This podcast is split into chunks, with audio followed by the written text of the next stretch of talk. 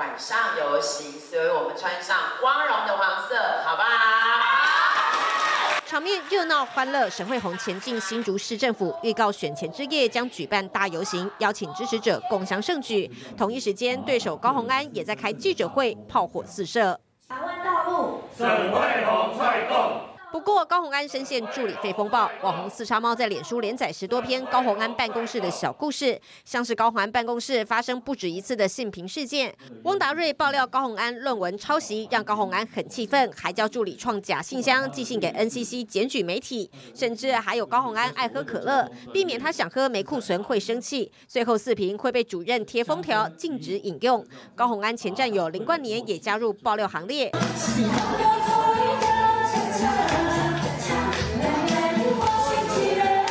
透露高虹安在新竹跑通啊，会一次唱三首歌。不实的言论，我们也会请法律的部分，我们会采取法律的行动。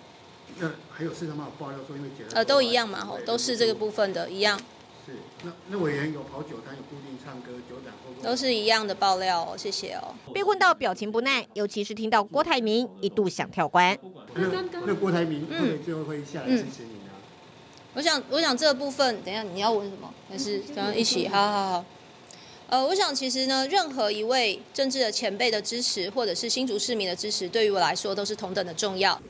高鸿安自己本身就是个是非人，走到哪边都是很多是非。如果一个十几个人的办公室，他都没有办法呃做好管理，也没有办法治理好，甚至与人之间无法相处，那我更相信一件事情，他不适合担任新竹市的大家长。双红捉对厮杀，前园区同业工会理事长、和大工业董事长沈国荣也来为沈惠宏助阵。而林根仁回到香山大本营，车队扫街，身旁却不见同党大咖。前一天，国民党籍的新竹市副议长于邦彦甚至在脸书发文，喊话投给能下架民进党的高鸿安，被自己的后援会总会长放生，让林根仁好难堪。对于他昨天表达的立场，不但让支持者痛心和费解，也给。对手分化我们的机会，我在此表达遗憾。共同的目标就是下架民进党。我们不管多辛苦、不多困难，绝对不会放弃任何一位同志。我们一起支持我们自己国民党提名的候选人。党主席声称不会放弃任何同志，但党内同志却频频跳船，当中的人情冷暖，林个人想必有深刻体会。选举之前，高鸿安这几天应该会都很生气，因为四超猫在他脸书当中一连串爆了好几十个办公室所谓立委办公室的小故事，所以呢，大家会看到笑死，高鸿安会生气，然后持续又会有很多人来对这个四超猫爆料，所以会形成这样的一个循环。我们先来看今天第一个。庆华兄据说在高安国会办公室当中出现所谓性平的问题，性平是说对于性别的认同吗？还是所谓大家很敏感的骚扰吗？还是等等？因为在整个爆料的过程当中说必须开性平职场反霸凌讲座，高安说请大家哦务必要参加，所以里面是有人对谁骚扰，是这样吗？这一次在四叉猫爆料里面哦，其实最敏感的部分就是在刚刚吴妖所提到这部分，到底是什么样的性平事件？因为他其实还举了一个例子，他提到就是说之前曾经在其他，我像那个林应该是林奕华那边的案件，那所以他去提到那些案件的时候呢，当然大家会觉得说，那请问你讲的到底是哪一种？可是至少他确定一件事情，就是说在高鸿安的办公室发生的性平事件，所以才会有我们看到这个四叉猫爆料这一则里面，注意看哦，他的爆料里面是写这样哦。老板的办公室发生不止一次性平事件，不止一次。对，那这件事为什么严重？好，我们先这样讲。这整件事情其实四叉猫是跟三个高宏安的前助理在昨天啊，就是四叉猫生日的时候，跟高宏安的三个前助理去吃饭，然后去喝酒，然后在那里面呢，大家就开始跟他讲很多的故事。那故事其中之一就是这一则办公室发生不止一次的性平事件。然后再看下一句，下一句叫做“所以老板哈，他指的是高宏安用党团的名义办理性平讲座，委托赖香林负责接洽讲者，然后。”办理这个性平权是平权讲座的这个理由是避免发生林奕华办公室事件，就是我刚刚前面讲的，因为林奕华那边办公室之前就是发生类似这样性侵的事情，那所以呢，后来因为老板也要负责赔偿，那所以高虹安不希望说到最后他自己也要赔偿，所以他这个事情呢，他就委托他们党团来办这个性平讲座。可是下一则这个四大猫的爆料部分其实是比较惊悚的，为什么呢？因为下一则谈到这个发生了性平事件之后，你就会问一件事情嘛，请问高完你的办公国会办公室发生性平事件的时候，请问你是怎么处理的？说老板把女方叫去详谈，说这件事情大只会双方摆这个两败俱伤。他说，如果性别是闹得大的话，离开的一定是女的。就是有一个男性的主管，然后对一位女性的助理做了这个疑似违反性平事件的事情，然后高宏安的处理方式是，高宏安把这个我们讲说受害的这个女性的助理呢叫去谈，那他把他叫去谈了之后呢，他就跟他说，跟这位女性助理说。这个你如果把事情闹大的话，哦，这个只是会让大家两败俱伤。注意哦，他这边有用一个字叫“两败俱伤”这四个字。那两败俱伤，然后下一句话是什么呢？下一句说这样子会爽到谁？只会爽到爱听八卦的人。意思就是什么呢？意思就是高宏安认为他这件事情他不想要闹大，他认为闹大之后你只会爽到这个爱听八卦的人，然后。这里又出现了四个字，叫公关危机。高鸿安说他不想把整个事情闹成公关危机，所以呢，他让他办公室一个主管呢，再去跟这位女性助理再去谈，再去详谈。然后在谈的过程里面呢，这个主管还说，如果把事情闹大的话呢，你那个那一位男性的主管跟你这位女助理的话呢，一定是你离开的嘛。这个八卦立法院一定知道，因为立法院没有秘密。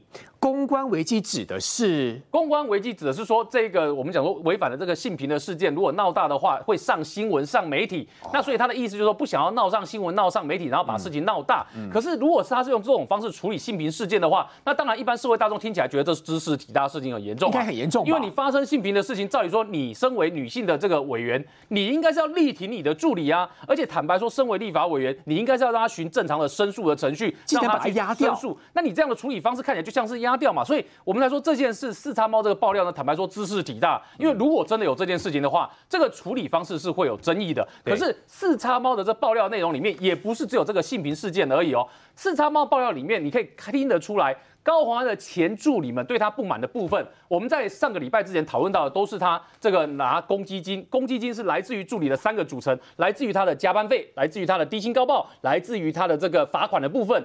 上个礼拜以前，我们听到是这个部分，这个是有疑似违反贪污治罪条例，所以。高鸿安被列为是贪污的被告嘛？可是到这个礼拜助理爆料内容里面，已经不是只有告诉你说他这个像之前这样子压榨我们冠老板的事情了。他讲的是说，像这个姓名事件，他认为高鸿安的处理方式大有问题嘛？那既然大有问题的话，他也直指一件事情，请问如果连助理的姓名事件处理都有问题的话，那你怎么能够入主新竹市政府？你去当新竹市的市长的话，这不是另外一种讽刺吗？再来，我们再看一件事情哦，你看他另外一个部分在强调的是高鸿安的情绪管理能力，坦白。说他就容易生气，也有问题，什么意思？感觉这个老板、这个立法委、这个委员本身就很爱生气呀。你看这个连什么呢？你看哦，这里面提到的这小故事，因为是四叉猫跟这个林冠年啊，就之前那个民众党的这个选主委市长，那后来被开除党籍嘛。那林冠年怎么讲呢？林冠年就告诉你说。老板下来封城，助理帮忙找做脸的地方被骂爆，意思就是高鸿安到新竹市来呢，到新竹市来之后呢，助理帮他找在新竹市做脸的地方，结果被骂爆。为什么被骂爆呢？哎，因为结论是新竹做脸啊，封城的做脸都无法满足老板就高鸿安的需求，还是常跑回台北做脸。所以新竹的美容师功夫很差。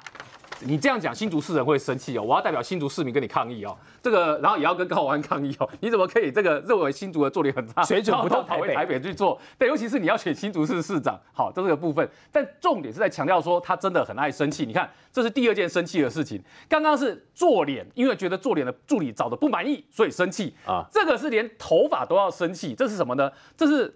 你看看，老板有一次换了空气刘海发型，老板指的是高鸿安嘛？啊，换了发型，结果立法院的警卫认不出来，把他给拦下来。哦，拦下来之后呢，导致老板回办公室后气扑扑，也就是高鸿安回到办公室之后气扑扑。为了立法院的警卫认不出高鸿安，因为换了发型，所以就生气。你想说这样也生气，你会不会太容易生气了？然后除了这个之外呢，来再看第三则。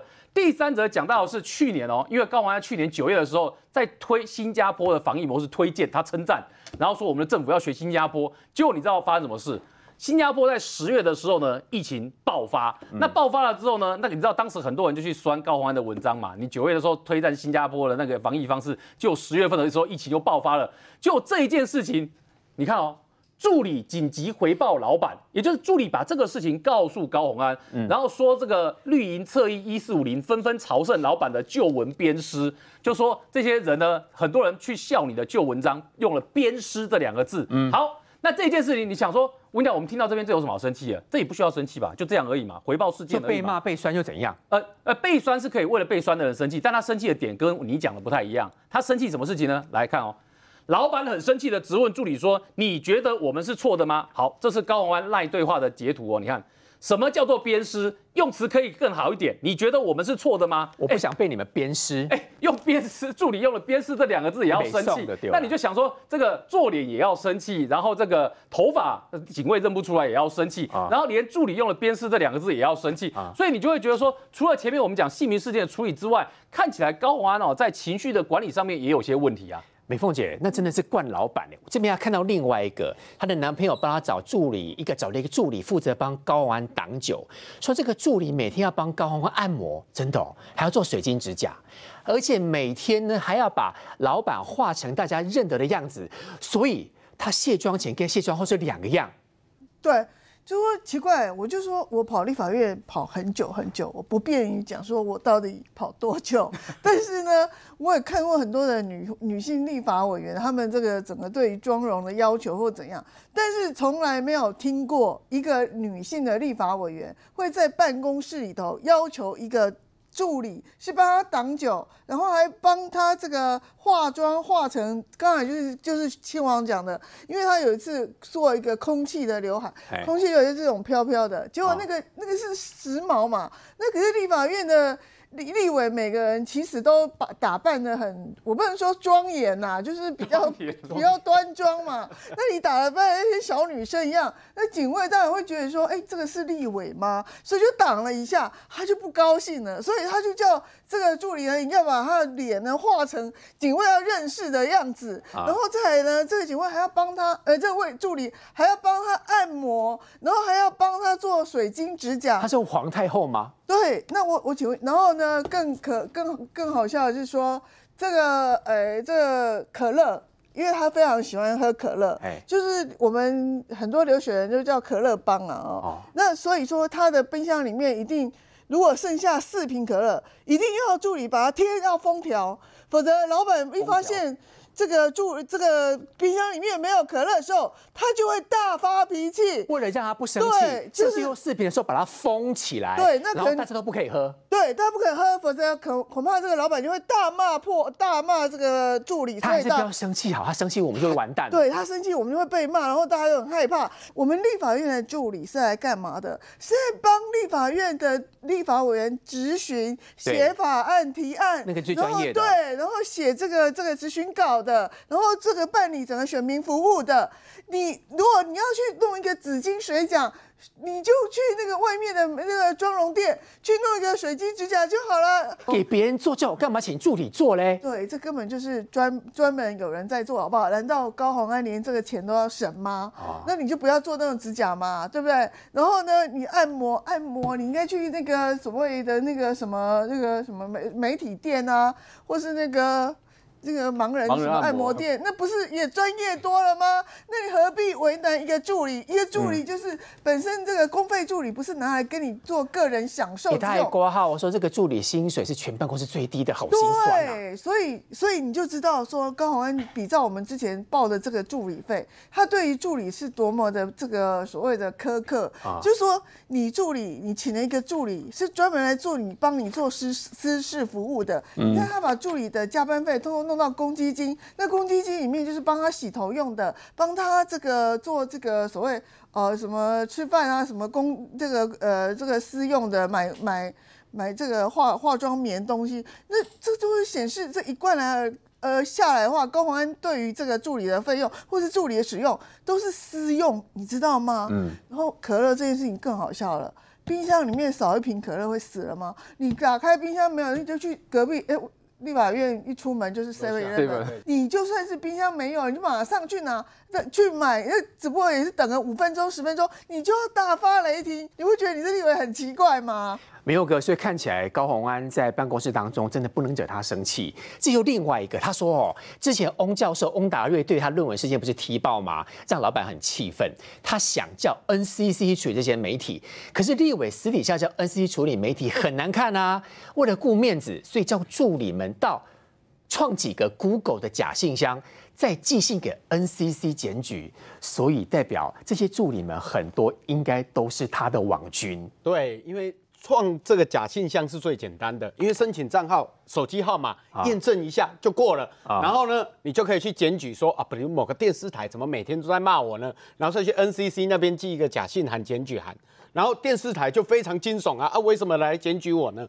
可是高永安他厉害的地方不只是这样啊，因为刚才从敏凤姐、新黄哥他嘴巴出来的高宏安，哎，听起来他是一个精算大师，对任何事情呢，他都有他的想法。可是呢？高鸿安对于自己的这个网络声量还是非常在意的哦，因为所以就产生了一个制度，叫做网络声量表的制度。什么叫声量表呢？哎，你把我发的文，然后按赞率越高，浏览率越高，我就发个一千块奖金。助理要负责帮他按赞，对，让他发奖金。不是，而且发文还不能抵触我。所以各位知道吗？如果你有去看刘宇他在第二篇的时候去讲的。每周贴文绩效奖金一千块，是发给写文战数最高的小编。后来工程师总是拿不到，之后老板就不发了。为什么他写这一篇？你说高王要告他，其实告不太成啊。为什么？因为他只是写一个叙述，他没有任何评论。但是来评论这一篇的时候，你们各位去设想一下，高王万出事的时候，有谁出来帮他讲话？目前没有，哎，有一个谁？他说，其实高宏安是一个非常好的老板呐，就是这一位工程师啊。哦，我懂你的意思。之前有个有个助理出来请他，不过那个助理是后来才进去的啊。对，然后他说他是义务的，结果后来又发现，哎，修给修港利亚薪水啊。所以到底这个工程师到高宏安的心里有多重要？每个他拿不到这一千块，不行，一定要让他拿到。好了，你说这个人呢？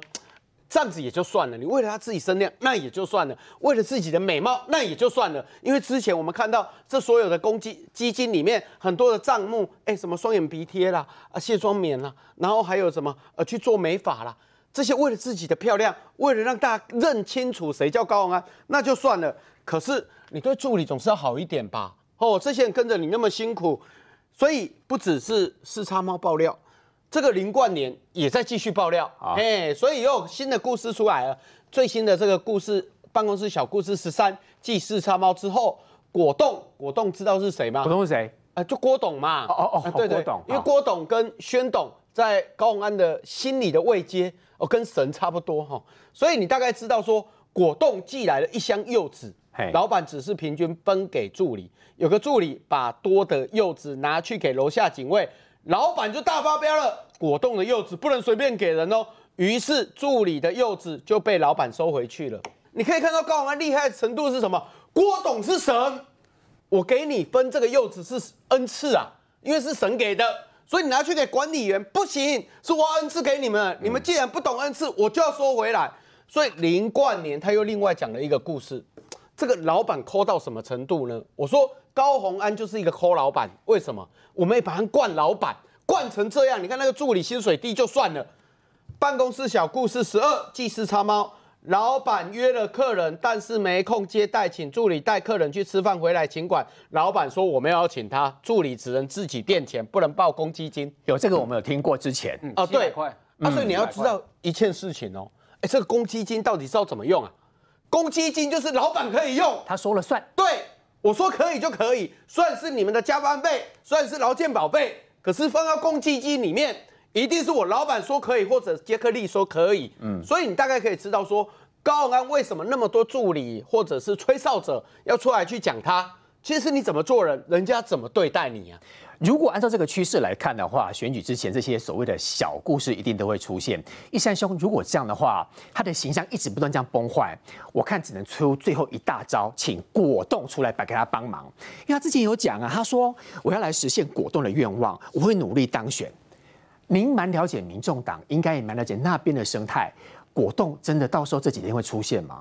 以选举来讲，要出现礼拜天就出现了啦。好，那包含前面的推荐文，他连高红安三个三个字，郭董啊哈的脸书，连高红安三个字都不愿意写。所以你认为果冻是不会出现的？对我我我愿意在节目里面跟主持人赌一块鸡排。好，全部都有。呃，全全那个不会出现。我跟你那个我不像高红安这么小气，要请全部请这样子。所以你赌果冻不出来？我赌他不会出来。那他根本。希望不大了，不是吗？对我我要讲的是说，呃，礼拜天的那一场造势可以看到高安怎么样示范啊，只示范一次，如何一次就得罪全部的新竹市的基层啊。其实那一天他的主要目的是为了要操作气保啦。好，那他动那个林根人那一天的早上嘛，我记得他有五十个里长站在林根人，人家很实在，每一个里长都站在那后面啊，都可以点名点将啊，名字都有，人也在现场。那那可能高安看到白白天人家要五十个，他一定要超越林根人啊，他就秀了一张名单，然后只秀五秒钟，那就在那 PTT PowerPoint 演讲的时候，我们已经有七十五个里长站出来了。结果他以为没人看到，五秒钟就闪过啊，没有人看到，就有一个呃一个那个网友啊，那个就把那个停格来检查这个名单，要检一检查就不不检查不不知道，一检查。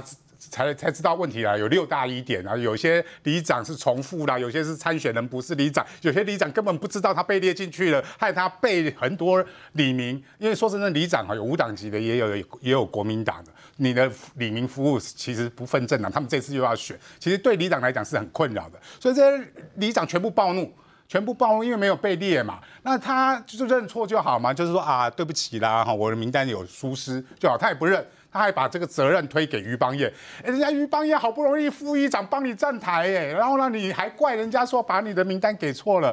那我我觉得于邦彦这礼拜一定不会再去高鸿安总部了，因为他一去，所有的记者一定围上去，你为什么给高鸿安一份错的名单啊？所以高鸿安做人就是这样，错一定不是他的错，对一定是他的啊，所有东西好处都要拿。他这个跟柯建明总召说的，他就敢，他就偷，他就是骗啊，这个偷敢骗。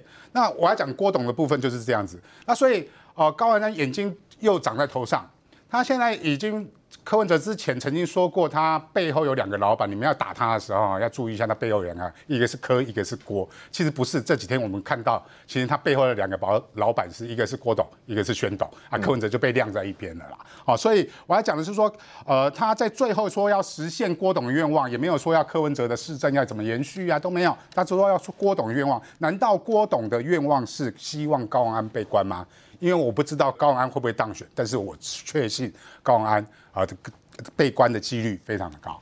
刚一善兄认为说郭董果冻是不会来帮他站台的。不过杰明哥这一张今天对于新竹市的选情来讲，也是一个很大的重点哦。这个人就是于邦彦，他就是国民党的。那你看国民党已经直接不演了，就直接说他挺高红安。对于新竹的选情，是不是几乎抵定？我应该这么分三个层面来说哈。于邦彦为什么会站出来？好，因为于邦彦他知道，其实这个选情是非常的严重，因为他一开始在清理天就说一句话，他被分票了。但是我觉得很好玩，他脸书上面哦，在那个就是我们说的，就是呃，就是万圣节的时候，他特别 po 了一张画面，是不给糖要捣蛋哦。我觉得这画面是不是显示他现在的心情？因为他之前就喊出来说他会被分票，然后被分票，结果呢，其实没有人去理会他。这是造成他决定要站在这个就是高鸿安的旁边，我觉得是很大的一个想法，因为他想要中间选民。新竹很特别啦，新竹百分之五十以上是没有完全没有政党趋向，可能比这个数量更大。所以呢，你除了自己本身是有自己的政党的人要投票之外，同时间你可能要吸纳就是非政党的人。那他这样他那边评估了哈，就是林个人那边的票呢，就蓝的票大概就这样子，他拿到的不多。他可能拿到了不足够，他去选上。他说不要已经被分票了嘛，所以他想要试图去拿这种所谓的没有颜色的票。那当然就他的认知，好，虽然我们知道沈惠荣现在已经拿到许多没有颜色的票，但是他认为高虹安可能会拿到更多没有颜色的票，所以他站出来某种程度其实说穿了也不就是为为他自己嘛。那于邦业他父亲其实已经当二十年议员，然后交手给他，所以他本身就对党这个事情他没有很大的一个。忠诚度，那因为我们这样讲啊，在因为议会的形态里面，其实无党籍比例是很高的。呃，新竹是这样，我们竹北也是。竹北其实你看哦，蓝的没有两三个，绿的一直都只有一个。你们新竹好像五党居多，以你讲我说竹北市跟新竹市，那你走到湖口啊，那个 新丰哦，那大家对不起，那都是蓝蓝色天下，而且他们非常嚣张，他们可以那些蓝色的这些议员可以那些。公呃，就是说他们的那些就是公职人员，可以直接把车挡在那家的入口前面哦，然后你去赶他的时候，还看你一眼，这么嚣张啊？哦，真的很嚣张，真的很嚣张。我说真的，你离开竹北市以外，国民党那些人真的很嚣张。地方拍戏连连我就我就是那个苦主，我车子要出那个门口的时候，我不是在竹北，我在那个另外一个另外一个城镇，是在深一呃，就那个中医呃那个我们说的竹竹科，应该说那个。高铁旁边的生意园区，然后在附近一个社区，我就是要把车开出来的时候，一部车就卡在那个石，那个是个坡道，然后我这边看了半天，就看到一个穿着国民党的那个他们那个衣服就走过来，看看我，没有因为戴口罩嘛，那没有说看看我就把车开走了，这就是国民党他们在地方是，我这样讲只是这么嚣张，冰山一角，其实很。横行的，因为他们那边客家票很多啊，所以杨文科他是跟谢文静，就谢文静上次是议长，然后退出来选的，他是跟谢文静就是共桌。那个时候，当时国民党支持人他没有去站台哦。嗯，那我说这个破口在什么地方？就是杨文科嘛。杨文科身为国民党的县长，竟然跟高鸿安入境，这个事情朱立伦不敢动作。苗栗县的县长现任的哦，跑去跟那个黑道背景的站在一起。这个我们这个国民党党主席也不敢做，所以当然对于邦义来说，我们朱主席很遥远呢。我站台怎么样？哎，他这一站搞不好又增加很多的中间选民的选票。如果高安是有选票的话，所以对他来说没差。国民党这个东西我不要也没关系啊，下次我要回到国民党也可以啊。他就这样子啊。选完之后全部改民众党，是他们最重要是确定他这次议员可以选得上。啊，然后在议员选举的时候，大家来瞧，他只要能够拿到多数选票，继续做议长啊，继续做副议长啊，重点这一关要过啊，这就是新竹市这些我说的，因为分赃，因为这个中间选民太多，他们不知道这些人的本质是什么，所以今天把这些八卦讲一讲了，就是一个。一个聊天怎么会有这个人？现在 Jack 叫 Lion 呢？啊，改名字了哈。对，改名字，因为 Jack 的名字变臭了，他现在改 Lion 吗？Lion，哎，对不起，我们狮子座其实很骄傲，好不好？好，所以这就是一个一个细节嘛。所以也就是说，他高完这个人就是出去是人人面呐，就是每个地方头发啊、脸呐，还有每个动作都要做的是一种人模人样。但私底下，今天拍一张画面也很很有趣啊。当然这里牵到隐私啦，哈，就是他拍了他们办公室主任的那个桌面，他说。他，不是很怕蟑螂，很怕什么东西吗？那我们来提康姐他们的主任的这个这个这个办公室的样子。我的天呐，好像是那个大战结束。那这里面还有一个故事，我觉得也蛮有趣的。我觉得高安当然也可以回应说不是事实。好，那我们只是把这个四叉猫内容来聊一聊。有一个叫做办公室小妹，天呐！怎么还有个办公室小妹这五个字出现？然后呢，这办公室小小妹她形容那个场景啊，我觉得也非常的惊异传奇。在办公室里面会有这种人吗？我觉得好奇，在一般的公司上应该没有这种事情。他是说，当时在推法案，然后三个三个助理写到快那种天昏地暗的时候，就那个办公室小妹在弄指甲。很可爱，好，他那当然市场化爆料，因为好像主任蛮疼这个办公室小妹，所以你把它分开来看。如果今天这个故事讲给于邦业说，你现在支持这个人，他现在是两面人，于邦业你要不要站出来？于邦业当然还会站出来啊，因为你这次选不上议长，什么当议员，你什么都没有嘛。其实这个跟林维洲一样，其实他们政治算计。那为什么有这个政治算计呢？主要背后是因为朱立伦放水嘛，他不管新竹苗栗嘛，他只在为那个呃北美基桃嘛。好，所以于邦彦现在帮高浩安站台，他讲很明白哦。他说国民党林根人误信部分谄媚之人，把饼越做越小，处处树敌，成为绿营的打手。如果继续放任蓝白对立，最后得利者是民进党。所以现在在新竹有一个很大的氛围，就是蓝白桥，重点是要让民进党下架，会得逞吗？所以我觉得国民党的想法很奇怪，或者是于邦彦的想法很奇怪。他们现在考虑的不是市政哦，考虑的不是政绩哦，考虑的不是不是市民的福利哦，让对方挂点的概念。对对，他就只是说，哎，赶快把民进党把它压下来，把它拉下来。你看，跟朱立伦讲的东西是如出一辙。所以就等于是蓝白，然后弃掉另外一个弃保就出现了。对对对，所以文尧哥讲的没错哈。所以我现在在问的是说，哎，新竹市党部的主委林嘉欣，啊，你们是笑脸党吗？你应该去思考一下，说怎么样去处理这个党纪的问题吧。余邦彦虽然用无党籍选，可他还是国民党党员啊。而且最奇怪的事情是什么？你看一下，我觉得林根人为他感到悲愤叫屈啊。你看最后讲的，我宁愿战死沙场，意思就是他快要挂了。不是不是，因为你要想，哎，如果没有他。跟吹哨者把高红安的事情，把他开这一枪出来，今天也不会继续讨论。他被你们新主手一下手掉了啊！对啊，很可怜啊！你看许家瑞，然后林正哲站在他旁边说：“啊，高红安其实是个好人呐，嘿，啊，你不要再继续讲了。”结果搞到最后的时候，于邦彦说：“你看他脸书最后写的是什么？林根人误信谄媚的小人。”那我不知道哎，国民党思维是什么？林根人这么努力为自己的选情在打拼，你说怎么样？他气势不好，或者没有多少人支持他，或者是高宏的气势比他强？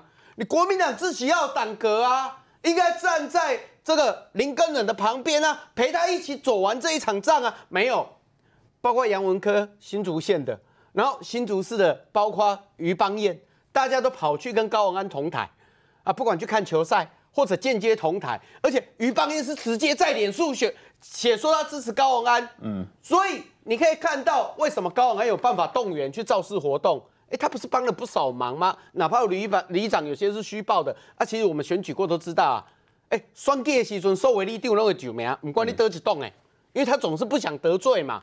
可是我要讲的是说，今天林根人在新竹市这一场选战，靠着他个人的努力打到最后。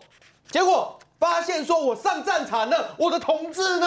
同志在哪里？同志都在往后退，往高鸿安那边去靠拢，连主席都不帮忙讲几句话，都说哦，我们的目标就是拉下民进党。我问一下，新竹市这一场选战是政党对决，还是为市民而战？杰明哥，那如果照这样看的话，原因应该是这些政治人物的背后是这两位董事长。其实我们讲过很多次，但问题是郭董。他好像现在还蛮暧昧不明的，这个已经直接站出来了。其实郭董这个事情，我觉得有点暧昧，因为当时他要找一个知名的议员要扮演郭台铭的时候，其实很多人就说不要做这个事情，因为郭台铭是不是已经不开心了？这个是非常重要，因为郭台铭还是有大志愿啊，而且他的呃永林基金会现在几乎也变成是大家就是说一种比较黑暗的一个一个一个印象，被牵扯到，这对郭台铭来是很伤的，因为他现在已经没有红海了。他现在只有永林基金会，透过永林基金会来维持一定的在生技业的一个所谓的声望，以及慈善的声望，来打造他自己的一个身份。所以，包括这次的疫苗也是由永林基金会来付钱，但红海有出了一半。所以换个角度来说，郭台铭非常的爱惜永林基金会，但永林基金会这么好的一个名声，现在我不知道大家觉得怎么样。你当你现在听到永林基金会，你会如果你不喜欢高鸿安人，或者觉得高鸿安是几个比较会说谎的人的时候，你怎么看永林基金会？你会一个很负面的印象，这不是郭台铭要的，当然也不是郭夫人要的啊。对，你你不你觉得现在郭夫人心情会好过吗？最近刚过生日，可是生日前面闹了这么多风风雨雨，我我相信还有他的女儿长得亭亭玉立，也是会看报纸的。难道他不会问说爸爸，你跟高宏有什么关系吗？因为之前那个女儿还在小的时候，经过中华电呃这个中油在这个呃禁疫区的地方的时候啊，爸爸这边好暗哦，马上这个郭台铭就说一句话要活用。那我谈一下薛明志，其实薛明志上次曾经当过亲民党第三第三名分呃不分区的时候，他公布的财产，他财产只有多少呢？他股票加起来的现值就有一千两百万。他不是联电前董事吗？那问一下曹新成啊，曹新成现在什么态度？那？这个薛明志有什么态度？两个已经格调不一样了。然后呢，你知道他持有零电的多少股票吗？上次申报就五十六张，怎么可能那么少？五十六张，现在一张是五十五万块钱，以现在价格也没有多少钱呢。对，二十五呃两两两百多万而已。对，那么他们然后。连车子、土地都没有，我好奇他这些土地又分去哪里？我只知道要搞一些生计，就去好像去东莞、深圳挖圈那块地，现在也没有什么结论。然后呢，自以为自己以前是联电的这个荣誉董事长，所以以为跟科技圈很很熟。其实你认识那一挂，大概都快退休了。所以也没有太多的影响力了。那当然他在别人面前就觉得我是科技大佬啊，我好像竹科人都听你。我现在新一代竹科人有几个听薛明志的，但高鸿安傻傻的，他不知道新竹是什么地方，以为薛明志站出来就可以帮他忙。哦，杨文科也帮他忙，只不就招呼人去吃饭而已，就这样子而已，好不好？所以呢。哦，当然，薛明志看起来是以现在内部的这些文件来说，薛明志就是这个林冠年所公布那个赖群主的对话，看起来薛明志是对这个呃高安是有些期待的，好，因为因为他的他给他儿子看那家公司，已经现在状况好像上次因为土地纠纷又一两亿不见了哈，哦，那这个就反正他儿子一来一去啊，一来一去都钱都有没有不见得，大家自己心里明白。所以呢，当然，对于所谓的这个呃一些细胞的我们说的这些再生疗法，可能某种程度对他的这个他的脐带血的公司可能有些帮助，所以他也希望这个案子可以通过。事实上，这个案子跟薛明志没有关系，因为蔡政府行政院早就认为未来的这种所谓再生医疗是重要的，生计，包括郭台铭也认为这是重要的，包括台康生啊一大堆公司啊，国光生都认为这个是一个必走的，跟薛明志也没关系，只是呢。因为高安觉得啊，这个来到这个新竹贵宝地，好像薛明志很重要。我这样讲，薛明志也不就叫薛明志，好，他真的对竹科有影响吗？我打一个很大的问号。但对一个人有影响啊，就是高鸿安。请教易善兄哦，是之前你没有来，我一直很想问你这一个刘幼彤讲的这一番话。刘幼彤出了一本书嘛，他说有人问啊，同事或上司能力平平，操守也不好，但手段了得，欺上瞒下。对大家工作带来很大的负面影响，但又不想要得罪他，该如何解？网友说高级酸，网友其实很聪明，说是刘幼彤在酸高红安，所以刘幼彤跟高红安、跟郭董、跟宣董背后到底是怎么回事？哦，如果大家记忆深刻的话，这篇文章是郭董啊的那篇脸书之后，就人家在说到底郭董在讲谁？好，大家猜半天。有有那个有人说啊，沈惠宏也可以啊，因为有智慧的新主人嘛。所以郭董那篇文章没有讲谁的时候，刘同补了这句，补了这句，其实在讲，其实在讲呃那个立委，可呃高鸿安当选民众党不分区立委一段历史啊。其实这段历史是这样子，就是当初啊郭董因为本来要选总统，后来没选，然后跟民众党跟亲民党都有合作，那其实他两个政党都有支持。那其实当初。哦，当我们在我做中央委员，我们希望当然是比较优秀的人能够来民众党嘛。那我们当然是提说啊，刘若彤可不可以来当我们的部分区立委？他相对高安来讲，在电视上的表现也好，风评也好，都比高安好很多。但是到最后，那个柯跟我们解释解释，就是说啊，柯文哲就说啊，到最后就是郭董只愿意给高安。那我们本来就说啊，那就给高安嘛。啊，没没过一个月吧，亲民党提名的时候，刘友统都到亲民党。啊，当部分区立委的第四名，那就可以看到郭呃郭台铭对于民众党跟对于亲民党那个差异就出来了。其实他是比较重重视沈，呃宋楚瑜先生的承诺，也希望说可以透过刘幼彤的能力，能够把亲民党能够拉超过五趴，所以他放在第四名，所以说希望啊亲民党可以啊民调可以打五趴，那让刘幼彤可以把。亲民党带上去，因此你也认知说，这一次选举前，果冻应该不会出来帮高虹安。是，所以我要讲的是说，呃呃，刘幼彤在跟高安在郭董的心目中就已经差别分量差很多了。所以今天刘幼彤在郭董的那篇文章之后，呃，写了这篇文章，其实就是说啊，不好的人哈，我们就给他高升啊，高升哈，当他当民众党的不分区立委之后，我们那个永林基金会就可以保持我们的形象了。其实我的解读是这样子，所以我为什么跟敢跟大家赌鸡？排就是，其实包含郭董跟刘友彤都非常重视，呃，他们红海跟呃永宁基金会的形象跟名誉，他们不会因为这样的事情去牺牲这些事。好，要选举了，我们看到柯文哲市长的脸书，我再拿出来一次哦。他说有这么多的所谓的要弄垮民众党的人，他说要尽到最大的力量丢泥巴，借由党媒侧翼网军一条龙重创。民众党的形象哦，我要讲的是说，民众党不用别人打他啦，民众党都自己人打自己人。啊，通常不是别他不是国民党打他，也不是民进党打他。那四叉猫的资料都不是我们给的，都不是民进党给的，也不是国民党给的，都是你们自己人在给的。这个就是问题啦，哈。当今天有一篇文章，我觉得非常棒，哈，是吴坤玉，我的好朋友，他写的说，呃，黄国昌跟柯文哲同台，是叫把太阳花啊换成了罂粟花。那为什么呢？因为我们都知道太阳花学运之后，有两个人被太阳花。啊成就最大的，一个就是柯文哲，一个就是黄国昌。他们也成立两个政党，一个是时代力量，一个是就是台湾民众党。那当初太阳花学运带出的这个所谓的柯文哲旋风或者柯文哲现象，其实跟柯文哲是要切开来看的。柯文哲现象其实代表几个意义，第一个意义就是抗中保台，第二个意义就是公开透明，第三个意义是打破蓝绿高墙。但是柯文哲却在这几年短短的几年违背了这些现象。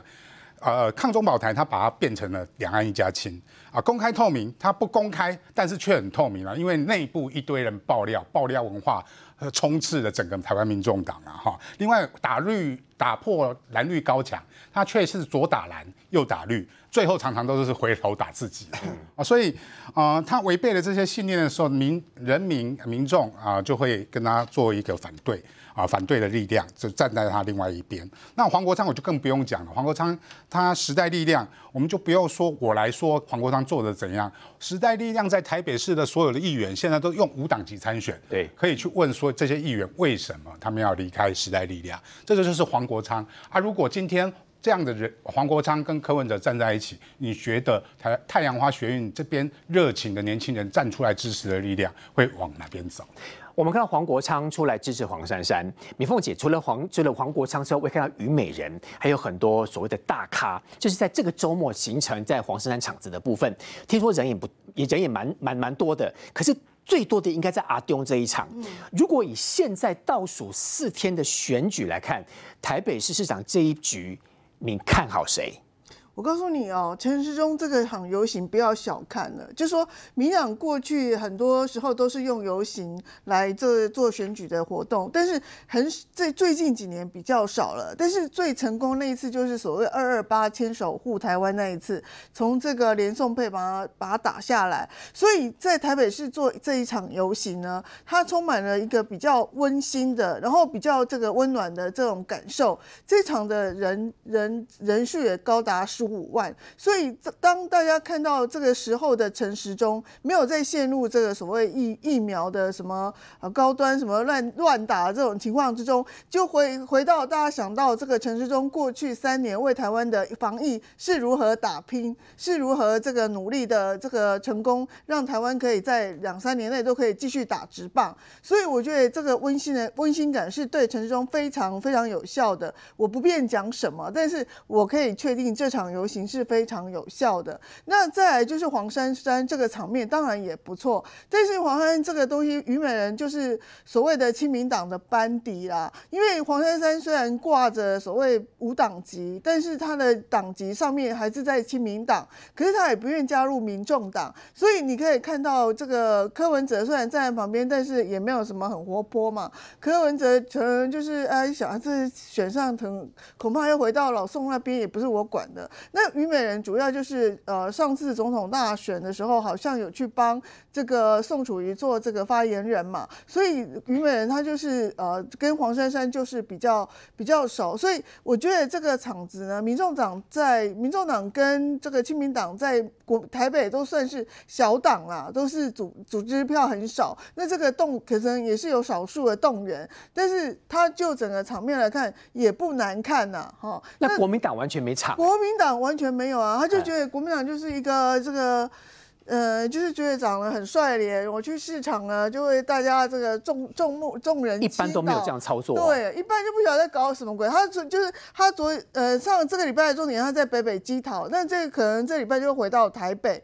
可是他整个整个操作方式，你要知道，这个选举是累积方式，是堆垒而成的。如果你动断一个礼拜，你你觉得他会突然长出来吗？其实并并没有那么简单呐。所以我觉得这两场对于这个。各自的阵营其实都有凝聚选票的作用，尤其是黄珊珊，她现在的所谓年轻人支持者这份是投票最不稳定的。那这一场陈世忠这一场的这个选举呢，对于他过去一直欠缺的所谓。年轻人的选票也是有帮助的，而且在这场他传出了一个最重要的口号，就是投蔡英文一票就等于投陈时中一票。那蔡英文本身在整个声望还有年轻度的支持度上面，都比陈中要好太多了。所以这个东西他就是借助了蔡英文总统的力量，所以这场选举的后果，大家事后可以检验，这个效果应该是不错的。杰明哥，嗯。讲到这件事情，我们要特别提一件事情，就是这个我们说的黄国昌了哈。黄国昌呢，当时就时代力量为什么分裂这么多台北市的议员，突然之间从时代力量变成是无党籍哦？这三位非常优秀的呃时代力量，还有包括黄杰在内，还有包括我们说林长走，为什么这些人不见了？就是黄国昌的关系啊。这些是当时在我们说太阳花运动里面算是蛮中间的人。为什么黄国昌一在立法院就可以，呃，在这个当党主席的时候就可以把这件处理掉？因为他心中认为说他不是小绿哦，他也不想当绿，他想要做一个中间的人。那你可以做中间人，但是以目前的三个党的一个情况下，他能够哪里靠温软？他竟然往上柯文哲方向去靠温暖。王世坚说他不想当诈这个诈骗集团的车手。那黄国昌不是对诈骗是很生气的吗？所以也就是说，黄国昌的加入某种程度，就像我刚才讲的，这个于邦彦为什么要替高安站台？说穿的是为自己嘛。嗯。那黄国昌他现在想要有，如果想要付出，他要付出，他想要付出，那你觉得他一个人出来可以付出吗？时代力量已经切割，实在被害惨了啊！时代他一离开的时候，整个时代力量分分散，所有的精英选上议员的，除了我们说新竹跟苗栗还存在时代力量之外，其他都鸟兽散。而新竹因为黄光在，现在现在变民众党在取代时代力量。哎，时代力量在我们那个地方，在新在新竹县哦，竹北市哦。哎，那个女生我们从来不见过她哦，是一个律师。她只要一个放个看板，在光明六路跟那个呃，就是宪政宪政六宪政二路那边看个看板就中了。就时候时代力量是这样子的，很好选。然后在新竹市就是好像四个人三个人看一个看板就全中了。当时是这样。对，当时这样。那最后是谁把这个时代力量给干掉的？哎，黄国昌，你要不要想一想，到底为什么？时代力量现在会变这个样子，难道黄国昌你不是问题吗？所以我是觉得黄国昌加入民众党，我觉得好玩的哦。他，一立委当当 没有当以后，又就感受很痛苦啦，就回来政在政团混了。他一定是要争取一席不分区立委。没有给他补充。来，我觉得黄国昌是这样啦，哦，我觉得他已经背弃了戏子人，现在又背弃了时代力量，然后现在跑去跟柯文哲靠拢，这对于黄珊珊不会加到分数啦。你要想。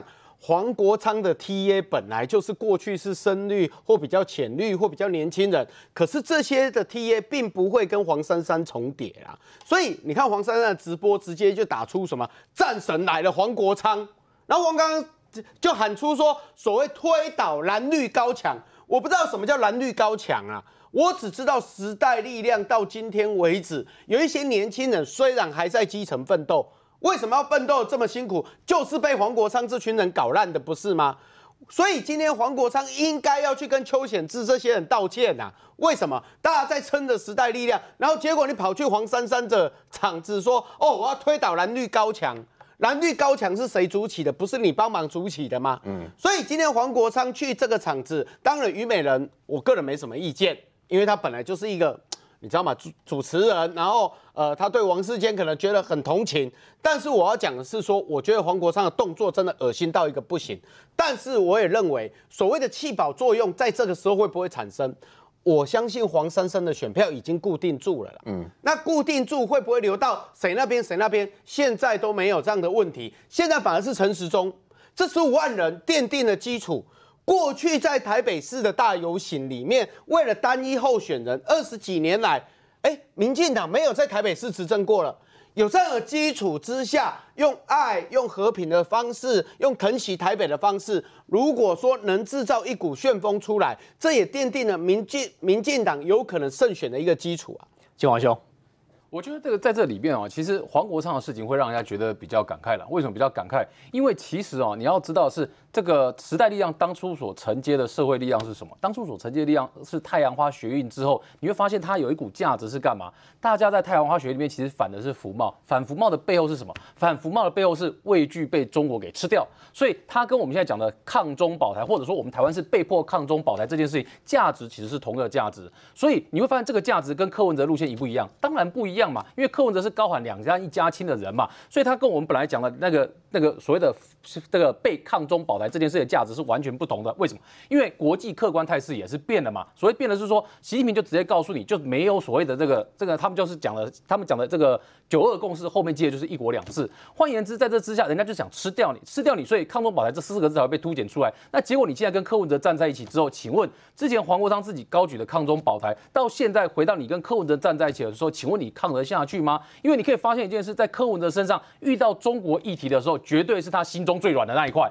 因为你会发现柯文哲就是不敢嘴中国，所以在这个情况之下，请问黄国昌之后跟他走在一起了之后，当那个价值失去了之后，请问黄国昌还是过去的那个黄国昌吗？所以这个最大的问题是在于他们的合体到底是实际政治利益上的算计，还是对原来价值的配置？